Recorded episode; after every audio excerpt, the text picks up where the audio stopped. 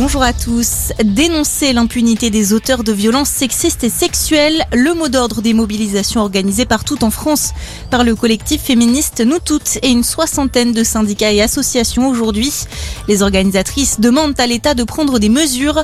Le plus gros cortège est attendu à Paris. Il partira à 14h de la place de la République. Didier Raoult a-t-il falsifié des résultats pour démontrer l'efficacité de l'hydroxychloroquine contre le Covid-19 C'est ce dont l'accuse une dizaine de salariés de l'IHU dans une enquête de Mediapart. L'assistance publique des hôpitaux de Marseille a annoncé l'ouverture d'une enquête suite à ces révélations. En Guadeloupe, mise en place d'un couvre-feu suite aux actes de vandalisme en marge de cinq jours de manifestation.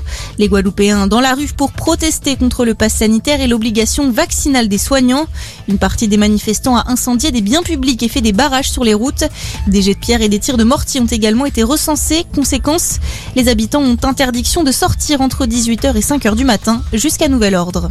Dans le reste de l'actualité, au moins 10 morts en Inde après une violente crue. Trois bus ont été emportés par la montée des eaux hier dans l'état d'Andhra Pradesh au sud du pays. Une vingtaine d'autres personnes sont portées disparues. Une catastrophe qui fait suite à d'importantes précipitations dans la région. Ce drame à la frontière entre la Pologne et la Biélorussie, 13 personnes sont mortes de froid ces dernières semaines, dont un bébé qui a perdu la vie dans la nuit de mercredi à jeudi. On l'a appris hier, le petit Syrien d'un an était déjà décédé à l'arrivée des secours. Après 50 jours de grève de la faim, l'ex-président géorgien Saakashvili transféré dans un hôpital militaire. L'homme de 53 ans devenu une figure d'opposition dans le pays a cessé de s'alimenter le 1er octobre dernier pour protester contre son incarcération. Il avait été arrêté à son retour dans le pays après 8 ans d'exil. Et puis du rugby et ce choc ce soir au Stade de France. Les Bleus reçoivent les All Blacks pour leur troisième et dernier test match d'automne. France-Nouvelle-Zélande, coup d'envoi 21h. Bonne journée à tous.